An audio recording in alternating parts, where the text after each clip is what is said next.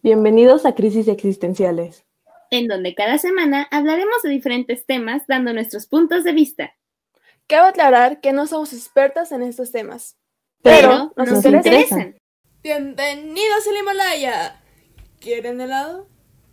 En el episodio anterior de esta miniserie del amor, platicamos el cómo está representado este sentimiento en los libros que amamos. Y en el último capítulo de esta serie, Alex, DJ y yo Liz, hablaremos del amor representado en nuestras series favoritas, tanto animadas como live action. Así que pónganse cómodos, suban el volumen y acompáñenos en un episodio más de Crisis Existenciales. Con un gran poder viene una gran necesidad de tomar la siesta. Despiértenme más tarde. Hola, yo soy Alex y seré su co-conductora en este podcast. Yo solo vine por la pizza. Hola, yo soy Liz y soy su conductora en este podcast. Si te centras en lo que dejas atrás, no podrás ver lo que tienes delante. Hola, yo soy DJ y seré un miembro más de este podcast. Atención, la información que vas a punto de, de escuchar va a tener serios spoilers acerca de libros, películas, series, entre otros documentos o eventos que vamos a estar mencionando. Así que, por favor, escucha esto bajo tu propia discreción. Hola, ¿cómo están? Aquí otra vez en un nuevo episodio de Crisis Existenciales, continuando con esta serie que tenemos bastante larga junto con colonización en otros planetas, que es el amor. Continuando profundizando en cómo se representa este dichoso sentimiento de cariño, de romance, etcétera, etcétera, en estas formas de entretenimiento. Ya vimos algunas películas, nos dimos libros y ahora nos vamos a algo que nos deja enganchados, algunos nos destroza el corazón, otros los dejamos al ahí se va porque no aguantamos a los personajes o la historia y dejamos botada la, esta cosa, unos queremos lanzar el teléfono, pantalla, computadora por la ventana, por lo que hacen ciertos personajes. Y estamos hablando de las series. Así que vamos a iniciar con Avatar, la leyenda de Aang, Así que les cedo el micrófono, chicas. Bueno, amigos, iniciando con la pareja principal, ¿no? Que es literal Ang y Katara. Es, es bonita su relación porque es como, primero inician como panas acá. Amigos, yo te apoyo, yo te enseño agua control, aunque no sepa agua control, pero sé más que tú. Así inicia. Y alrededor de los diferentes libros, que son las diferentes temporadas, te van mostrando esta unión. Creo que donde más se ve es en el libro de fuego, porque ya hay un mayor acercamiento, ya casi muere.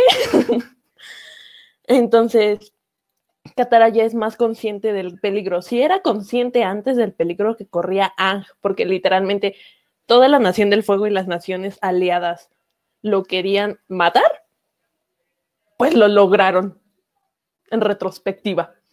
Entonces, se hace más consciente de, eso y de sus sentimientos y dice, de aquí soy, me arriesgo. Aunque no se arriesga tanto, porque creo que el que dio el primer paso fue Ang. Porque Katara era de mm, indirectitas. y Ang es medio lento. Entonces, hasta que él captó en su cabeza, se lanzó. Ang, de hecho, es el único que yo recuerdo en toda la serie que era como de luego, luego vamos a. Te muestro cariño, te muestro atención, todo. Y Qatar a veces me desesperaba porque era como, te entiendo, pero ¿por qué? Explícame, ¿por qué? Ahí entraba mi debate de mi odioso cerebro que se divide en sí, pero no. Odio cuando me pasa eso. Así es que aparte en los momentos en los que Katara lo rechaza, sí tiene momentos de mucha tensión, se los vienen muchas cosas encima, están en una guerra, por Dios santo. Y eso es bastante complicado. Son unos romances que más fortaleza tienen en cierto punto, pero al mismo tiempo los más difíciles de llevar a cabo. Independientemente cuando están en constante peligro, en, este, una guerra, en una pelea, etcétera, etcétera. Siempre es bastante complicado que esas relaciones sustenten. Pero sí, esa relación es muy bonita, me encanta simplemente el primer beso que tienen, creo que es el final de la temporada de la Tierra, no, ya ni me acuerdo. Pero sí, justo en ese momento creo que me llenó el corazón del alma. Cuando hacen el baile en el Reino del Fuego también se me llenó el corazón de alegría. Y jamás se le puede seguir porque siempre se ayudan entre sí como amigos, compañeros, como dice esta Alex con sus indirectitas de te apoyo, no te apoyo. Y esa es una cosa que hemos comentado en otros episodios, que se, se entienden que ambos son muy fuertes, pero se apoyan cuando lo necesitan. Y eso es bastante importante cuando te muestran personajes que tienen fortaleza mágica. Creo que podría seguir nuestro Casanova porque literalmente es el único que tiene como un montón de ligues que él no busca y es Soca. Sí, por favor. Iniciamos con su ligue con este espíritu de la luna que es Yue, si no mal recuerdo que se llama, que dura que tres días, pero se sentía el amor. se sentía el cariño y, sí me dolió cuando la, la, vi morir y me dolió ver cómo Soka sufrió, aunque solo la conocía tres días, pero fue su primer amor y, fue muy tierno porque en ese momento Soka, Soka era un niño, o sea, no sabía nada. Tenía su fiel boomerang, pero nada más, y a su hermano, obviamente. Pero de ahí en fuera no más. Entonces, este apoyo que le dio Yue, bueno, esta confianza que le ayudó a tener, creo que es importante para la evolución de, de Sokka. Después, después, después es Suki. Suki, uff, uff, nuestra guerrera Kiyoshi más chida del mundo. Amo a Suki.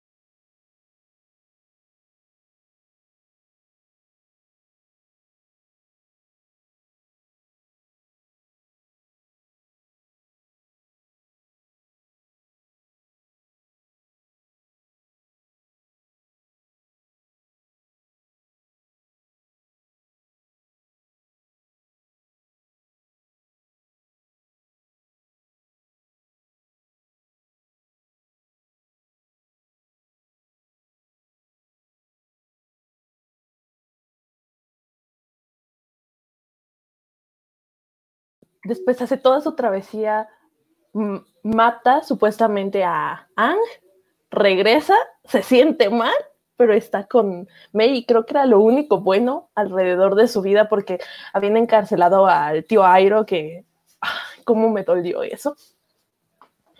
Y lo único bueno era Mei, pero se dio cuenta de que no podía seguir así y la vuelve a abandonar. Sí, esa parte me, dolió a mí también. Es como de, a ver, amigo, ¿por qué si es esa situación, por qué no la llevas contigo y le explicas las situaciones? Digo, ella a lo mejor hubiera entendido, era la más sensata en ese momento, por favor. De hecho, lo bien. Bueno, ¿Quién es la que creo que son todas las relaciones amorosas, si no me equivoco? Y eso nos lleva a la leyenda de Korra. Y está el romance en esta serie es algo que se lleva a cabo a lo largo de toda la trama, pero para no hacerles el cuento largo, se los voy a tratar de resumir lo mejor que puedo. Pero antes de ir con el trío amoroso principal, vamos con una relación bastante tóxica. Y si no saben la que estoy hablando, es la de Eska y Bowling. Bowling es el hermano de Mako para quien no lo ubica. Y es que a Bowling se le ocurre meterse con Eska. No sé por qué tiene un crush. Porque es que es de esas personas de las que no te quieres acercar porque te dan mala vibra, ¿no? Pero Bolin ahí va porque no sabe leer bien a las personas. El punto es que le Esca le da la oportunidad, pero se vuelve muy posesiva de Bolin y bastante celosa, no lo quiere, no quiere que Bolin esté lejos de ella. O sea, quiere que Bolin sea tipo su mascota, su perro. Y si no me recuerdo, hay un momento en la serie en que Bolin trae un collar puesto. Y es que Eska quiere llevar la relación bastante rápido y Bolin le tiene miedo. Entonces Eska quiere que se casen. Pero obviamente Bolin es parte del Team Avatar, así que no va a ser posible. Por lo que se termina fugando, Eska se enoja, va por Bolin hay un rollo mareador de la serie porque el padre de Desna y Deska pues se sentía de corra y pues se mete en muchos problemas. Y al final Bolin termina confesándole a Eska que si la ama, cosa que Mako piensa que es una mentira, pero por la reacción de Bolin podemos saber que es verdadera, ¿no? Pero sí es de las parejas más tóxicas de la serie. Además de el trío amoroso que les estaba contando al inicio. Este es un trío que empieza primero con Korra enamorándose de Mako, pero Mako no le hace mucho caso. Pero Mako termina atravesando con Asami por un error, por un accidente, y se termina enamorando de Asami y Asami se termina enamorando de Mako. Lo cual hace que Korra termine estando bastante celosa y es algo que vemos a lo largo de la primera temporada, porque Asami, aunque trata de llevarse bien con Korra, Korra no quiere saber nada de ella porque sigue con Mako. Al final, Mako y Asami terminan rompiendo de una forma que no se le entiende bastante, pero podemos decir que, están que rompieron, ¿no? Y ya después, este, Mako empieza a salir con Korra. Korra bien feliz, pero el problema de estos dos es que no se llevan tan bien como que son del mismo polo, para que me entiendan, ¿no? Porque los polos opuestos atraen, pero estos dos no. El punto es que hay mucha tensión a lo largo de su relación, principalmente porque Korra está pasando por un cambio en ella. Y este cambio me refiero que desbloquea ya por fin el estado de avatar. Y este Mako trata de apoyarla lo mejor que puede, pero a veces que Korra solamente quiere que, estés de acuerdo con ella. Y Mako trata de ser sincero y o sea, sí le daba lo que Korra quería, pero no termina siendo lo suficiente bueno para ella. Así que termina siendo un poco tóxica, por así decirlo, la relación.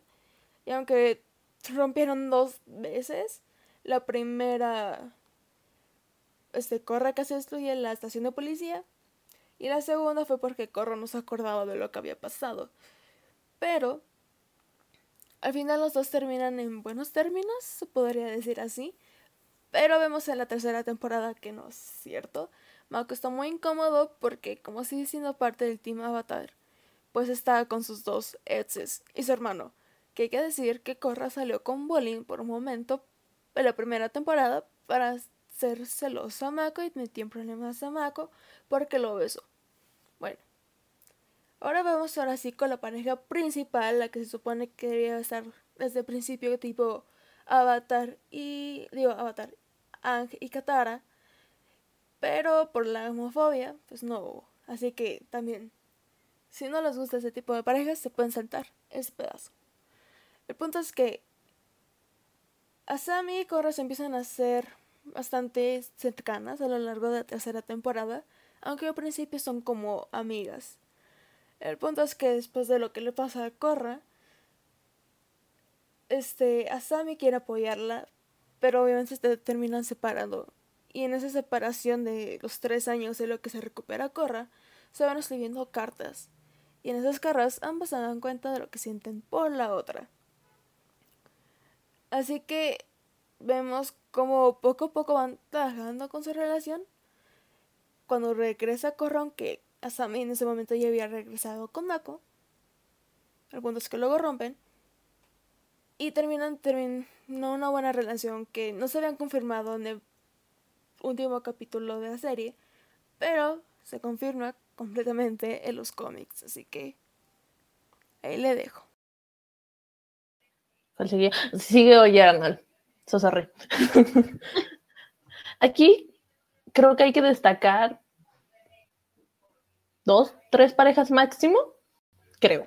Vamos a iniciar por la principal, la más obsesiva y divertida que se resuelve gracias a las películas. De hecho. Pero vamos a hablar de la serie principalmente. Y es Arnold, nuestro protagonista cabeza de balón, y Helga G. Pataki, la loca obsesionada. De una sola ceja. De una sola ceja, cierto. Bueno, todo inicia cuando son chiquitos, ¿no? Y, y ella se obsesiona porque nadie es buena con ella y es muy triste porque es muy tierna y chiquita y muy linda. Y su familia neta no la pela y yo no entiendo por qué, pero no la pela. Entonces va al, al, kinder sola, donde la pueden robar, están lloviendo, o sea, todo mal. Y su salvador es Arnold. Le da un paraguas. Bueno, la cubre de agua va, entra con el paraguas después de que le cayó una lluvia torrencial porque no lleva nada, le salió un montón de charco de lodo, le robó el almuerzo un perro, la atacaron, bueno, le dieron varias personas. Y nada más le da el paraguas y dice, me gusta tu moño. Y me gusta tu moño porque es rosa como tu ropa. Y ahí entiendes por qué Helga, aunque es una persona que parece dark, se viste de rosa. De hecho, eso explica porque nunca se quitaba el moñito. Sí. Lo que hay que resaltar es que Helga le hace bullying y es esta típica relación que te dicen siempre de si te hace bullying es que te quiere. pues aquí encaja perfectamente para Helga. Porque Helga lo molesta, le hace de todo, pero es porque lo quiere, ¿no? Qué tóxico suena esto. No, de hecho eso comienza en el jardín de niños, de que le empieza a gustar, pero como que todos le empiezan a hacer así burlitas chiquitas, esos son típicos niñitos de y etcétera, etcétera. Y ahí es cuando empieza a tener todo esto. Cierto, cierto, muy cierto. No me acordaba de eso. Y su obsesión llega tan lejos, amigos, hasta tener un corazón enorme de oro puro, porque es de oro puro, con la cara de Arnold ¿No era bañado en oro? No, es de oro puro, no lo resuelven en, la película. Ah. ¿Cómo le alcanzó para eso? No tengo la más remota idea. Pero ahí lo tiene, ¿no? Y es gigante. Tiene un cuaderno escrito con poemas y cartas de amor muy bonitos hacia Arno. Y lo más importante, que está escondido en su armario. Es un altar de Arnold, con una cabeza de sandía, que está muy genial. La neta, ¿qué, creatividad de esa niña para hacer una réplica de cosas de la cabeza de Arnold. Es impresionante. Ahí yo la verdad me morí de risa cuando vi a Tari. Y luego cuando la veía era como, por favor, es hermoso. Necesito estar con él. Es clave, Sí, sí, sí. Y y también tiene un montón de videos de él, ya que me acuerdo. sí, cierto. Literal, tiene un centro de operaciones. Tampoco sé cómo tiene un centro de operaciones. Con un chingo de cassettes de videos de Arnold. ¿Cariño o acoso? muy buena pregunta. Mira, me siento muy. ya que lo analizo, sí es mucho acoso, ¿eh?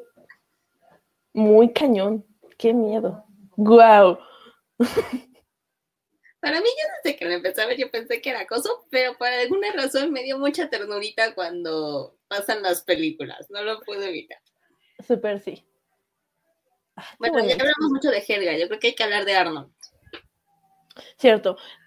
El Arnold nunca ha estado como enamorado de Helga. O sea, como que la ve y dice, ah, es mi amiga aunque me haga bullying. No sé por qué. Pero él tiene un enamoramiento en las primeras temporadas, si no me recuerdo, con una, una chica de un grado mayor que él, no me acuerdo cómo se llamaba.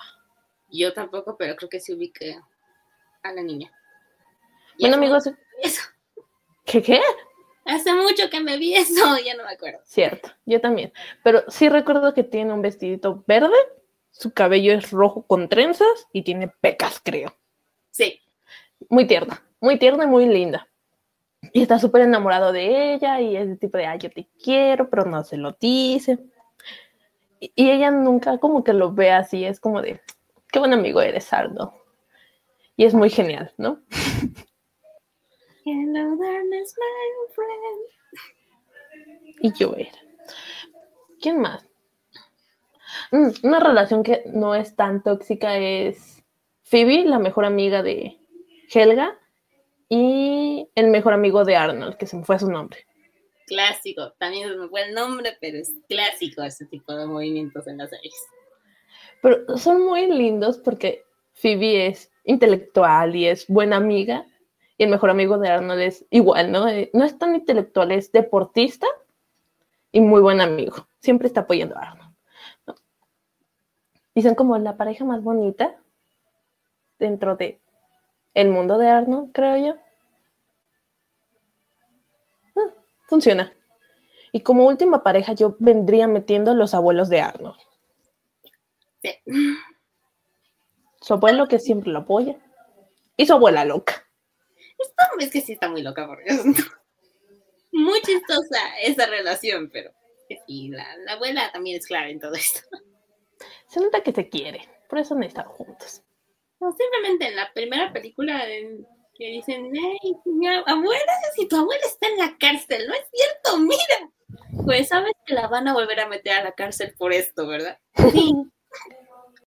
bueno, chicos, advertimos que vamos a empezar a entrar a una zona un tanto delicada en este momento, para algunos tal vez, que es este el dichoso mundo del anime, porque no lo podemos negar, ahí está con nosotros y sorprendentemente sigue con nosotros a pesar de los años y pues si gustan es por alguna razón, ¿no?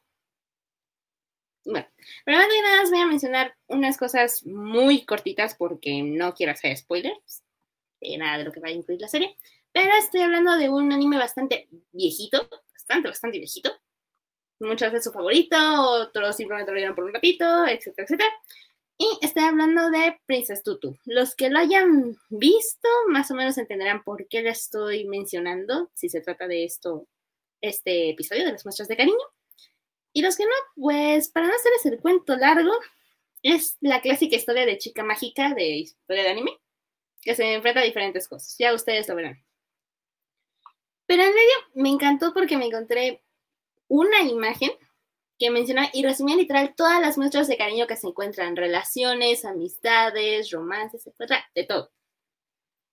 Porque es cierto, aunque sea una serie muy mágica, medio aquí que desespera a mi querida compañera que está aquí conmigo. yo, yo soy esa compañera que se desespera, so sorry. Voy en el capítulo 3 y no puedo. Ah, continúa. Ok.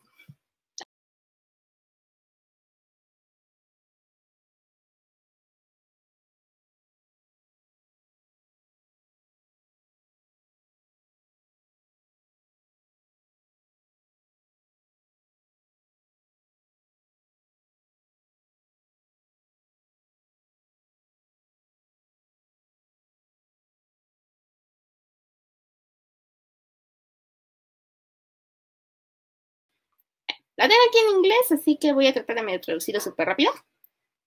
Pero aquí principalmente dicen que una muestra de cariño o el amor es cuando ayudas a alguien o lo levantas en los tiempos difíciles. Y esto se menciona mucho con la escena que te presentan justamente en esta imagen, que es la de Fakir con Muto, cuando Muto se desploma de miedo, de dolor, de pánico, porque el único sentimiento que tiene es el del miedo, en su pobre corazoncito.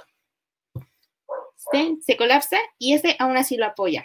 Aquí hay una que yo tengo un poco de duda, no estoy muy de acuerdo y a la vez estoy de acuerdo, que menciona el amor es esperar. Y por lo estoy de acuerdo porque varias parejas que mencionan en las series y en películas mencionan eso de yo te espero hasta el final. Pero creo que si lo pones en práctica en la vida real es algo muy debatible. No sé ustedes qué me digan. aquí se menciona, principalmente por Rue y por Newton. Luego, amor es sacrificio, que es otra situación que le pasa a esta pareja de Rue y Newton. Y pobrecita se me sacrifica su vida para ayudar al chico que tanto ama por quién sabe cuántos años. En fin, ¿qué más? Es dar, este, quitarse el miedo y encontrar el coraje, hacerlo por la persona que quieres o a la que quieres apoyar. Esto se muestra en toda la serie con Tutu y con Newton todo el tiempo ella se siente débil, se siente impotente de que no va a poder hacer las cosas, más que nada a mitad de la serie. Y aún así se levanta porque es lo único que puedo hacer por ti y te voy a apoyar. Ya después se da cuenta que es por un cariño más amistoso y de que quiero ver feliz. Luego tengo es ver a través de la máscara. Y es una cosa que sucede igual con a pesar de la horrible transformación que le pasa, a pesar de todo el odio que le generan y que mucha gente hace que lo odia, Rue sigue con él, lo sigue apoyando, lo sigue queriendo, dependiendo ahí eso de las cosas que ya tuvo que ver en el asunto, que ya después se explican. No sé, es una cosa muy bonita. Una cosa que yo digo es muy importante. Al amor es decir la verdad un ejemplo que se empieza a mostrar que también se representa mucho en el anime, realmente. Aquí está la imagen de Ahiro con Fakir, que le revela la verdad de quién es ella, por qué desaparece en el momento, por qué se sabe ciertas cosas que no debería de saber. Aquí me da cómplice con la querida Alex, en fin. Em, y si todo el tiempo se menciona esto, de hecho se replican y en diferentes series se siguen replicando esto de es que no fuiste honesto conmigo y me dices tal cosa. Y aquí se hace un drama que de hecho vamos a hablar de eso más adelante y aquí a mis compañeros les va a encantar decirlo en todo su esplendor. Tengo es, bueno, aquí dice, es volver a tus viejas formas de vida, que eso no lo entiendo muy bien, pero de alguna forma lo menciona. Tengo ver a través de la clase y el estatus que igual se menciona, de hecho, principalmente, aquí haciendo spoiler, de que Ajiru al final, que es Tutu, también resulta ser un patito, muy bonito, medio torpe, muy torpe. Muy, muy torpe, antes de que me lancen aquí las antorchas. pero a pesar, ya al final de la serie, cuando al fin se le muestra a Tutu, perdón, a este Mewtwo, ¿quién es? Mewtwo lo único que hace es decirle que la, mostrarle el respeto porque ella al final es la que la estuvo apoyando durante toda la travesía. Y como tenías miedo de que te dijera que no ibas a ser nadie, y al final te sigue apoyando, te respeta mucho, porque al final de la segunda temporada ya se vuelve. Se nos presenta aquí justamente a una parejita muy bonita, como dije, no la presentaron mucho, que es la de la bailarina principal y otro bailarín de la coreografía. Es decir, y se nos presenta aquí cómo se van apoyando lentamente porque ella no se siente capaz de hacer el papel, no cree que puede hacer las cosas y aún así le está apoyando y diciendo que lo va a conseguir, que también lo que quiere este, él es continuar con la carrera que ellos impusieron y que ella sea feliz en cierta forma y ella lo que quiere es conseguirlo, pero que ambos estén felices en la academia o en el camino que ellos están forjando. Y repito, muy triste que no la pusieran en más series porque se fue la única muestra creo que nos mostraron de un matrimonio muy bonito, que luego se convierte en un poco en chiste al inicio del capítulo. Este, es el amor es cambiar para mejor y eso es algo que lo mencionan mucho menos yo con los amigos que he hablado de que siempre hablan de las parejas románticas y siempre mencionan esto es que lo cambió al final maduró sí es mejor y, no sé yo creo que eso es verdad porque si cambias para peor y creando en una relación tóxica ya entramos a una etapa bastante cruel. Y esto se menciona principalmente con Franklin. Ya si se ve en la serie me entenderán perfectamente cómo es que cambia mucho en ese aspecto con él. Y finalmente la clásica de clásicas, el amor es de Halil. Igual se presenta solo en un capítulo, que te lo presentan con el dilema de una chica que estuvo esperando mucho tiempo y no se decidía. Finalmente encontraba a alguien que la quería, que le entregaba todo. Finalmente acepta que no puede estar con la otra persona y se va con la, su prometido, que es el que la quiere a pesar de las circunstancias. No sé, eso se me hizo muy bonito. Y yo creo que esas son todas las frasecitas de romance y de cariño que puede tener este anime. Si se animan, véanlo, si no, analicen estas frases que dije. Y bueno, yo creo que continuamos con la siguiente. La siguiente parte la vamos a manejar más que nada Alex y yo, porque vamos a hablar de los dramas. Dos chinos y uno coreano, que es básicamente lo mismo que uno chino, aunque el coreano salió primero, ¿no? Pero bueno. Vamos con el primero, que es uno chino y se llama Well Intended Love. Y de este no les voy a decir mucho porque si no les voy a revelar toda la trama que se basa justamente en el título, pero ay, lo hace de una manera tan rara y maliciosa, se podría decir. Y como buen drama, es un chico millonario que se enamora de una pobre y este hace todo lo que sea posible para conseguir su amor. Y cuando les digo todo, es todo. Y para ser honestos, hay muchas peleas y mentiras, pero son con las mejores intenciones, ¿no? Termina siendo bastante tóxico, pero al final se ama, ¿no? Y lo más estable de esta serie, todas las relaciones estables, es la de la amiga, de la chava y el secretario del millonario. Y esta es de las más divertidas porque la chica es bien extrovertida, le encanta estar en el chisme. Y en secretario no, es bien introvertido y solo está en el chisme porque es el secretario del otro, ¿no? Y pues son polos opuestos, ¿no? Y más que al chavo no le gusta para nada que lo toquen y la otra pues ya, ya pensarán, ya se imaginarán cómo es, ¿no?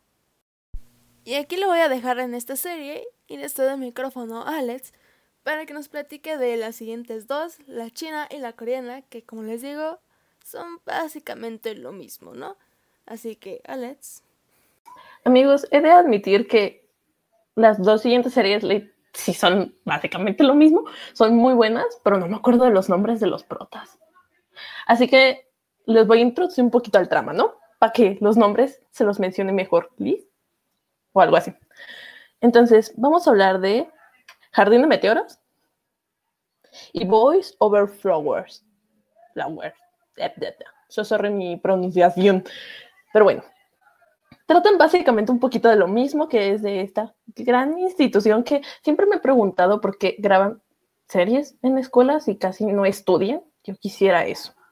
Pero bueno, aquí es un poquito un trama un tanto peculiar porque es de tipo de esta chica, bueno, nuestra protagonista hermosa, con acá el malote, porque hay que admitirlo, creo que se ve un poco más en la vestimenta de Jardín de Meteoros, que es malote, ¿no? Acá, mala onda, entre comillas, mala onda, porque es malo en algunos sentidos. Acá nuestra bonita Shazai Hace mucho que no los pronuncio, perdón. Wow, tengo que repetir escenas. No verla otra vez porque es muy larga, entre comillas. Pero bueno, todo se reduce al hecho de que ella es una chica con su opinión muy fija, ¿no? y él, él, él es malo en muchos sentidos. Y es millonario, ¿no? Entonces, eso lo hace más malo. Ay, demasiado malo. Pero bueno, la trama se enreda porque... Es que no les quiero hacer muchos spoilers porque sí quiero que las vean. Entonces, se enreda porque al final ellos terminan conviviendo mucho.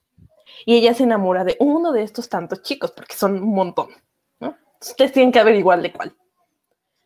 Y entre este ir y venir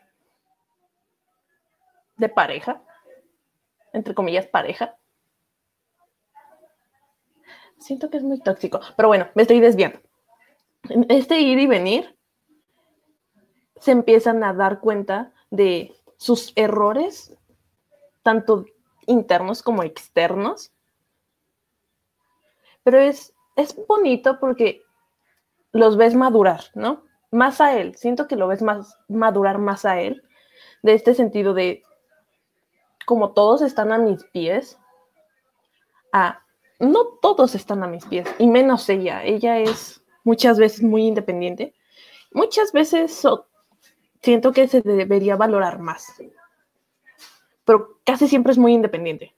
Acá la que yo me vi un poquito más es la coreana, porque es la primera que salió, si no me recuerdo. Sí. Madre mía. Bueno, los protagonistas de este, que se convierte en un triángulo amoroso, que no tanto, pero sí, es Yandy, Yumpio, Yumpio, sí, sí, sí, Yumpio, y Yijo, Dios, Yijo, pero bueno, todo se enreda. Creo que yo lo enredé más porque yo quería que se quedara con que no veía tan perspectiva, perdón, pero es que le convenía más, porque él no era malo, él la entendía, él la escuchaba, era la pareja que tu, tu mamá quiere para ti, que tú quieres para ti, porque no te hace sufrir. Pero claramente nos gusta sufrir. Entonces nos quedamos con Jimpio, ¿no? Nos vamos por la ruta Jimpio. Y él es, él es déspota, él es cruel, él es malo. Pero de vez en cuando le demuestra que la quiere. Y otro de vez en cuando demuestra que es un maldito patán, que no sé por qué se fijó Yandy en él. ¿De verdad te lo preguntas durante muchos momentos? Porque se porta horrible y tú lo quieres golpear porque ella es muy tierna y él no entiende nada y sus amigos literalmente lo tienen que apoyar a que entienda. Literalmente su competencia le tiene que ayudar a entender lo que siente.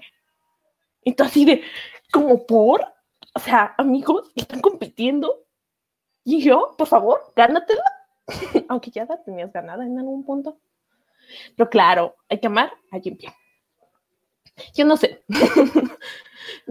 Dime, ¿qué piensas, Liz? Susor. Entre las dos son bastante tóxicas, las dos rusianas, la coreana y la china.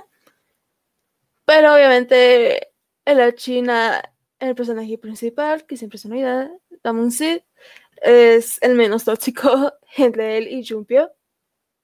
Y se muestra bastante en el carácter, porque Damon sí se muestra que, aunque a veces sí es tipo Jumpio, porque obviamente estamos haciendo lo mismo, sí se muestra muy arrogante, pero al final siempre termina buscándola y queriendo ir por ella. Yo digo que ya con eso terminamos. Así que vamos a hacer una mini conclusión. Muy rápida. Entonces, aquí básicamente vimos las relaciones principales y las más características de las series. Empezamos con todo lo que es la saga de Avatar. Luego ya fue Jane Arnold. Luego fue. Ay, se me la de. Ah, la que dijo DJ, se me. Princesa que ¿Sí Ahí está. sí. Y bueno, ya después nos metimos aquí los dramas con Well Intended Love y pues Flowers y Jardín de que obviamente tienen que ver porque como buen drama tiene tantos detalles y tantas cosas que las tienen que ver y les aseguro que les van a hacer reír, les van a hacer enojar, les van a hacer llorar. Porque ese es el propósito, ¿no? Así que, ¿qué vamos a dejarle por hoy?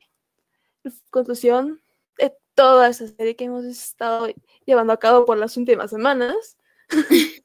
Así que, Alex, la frase, por favor.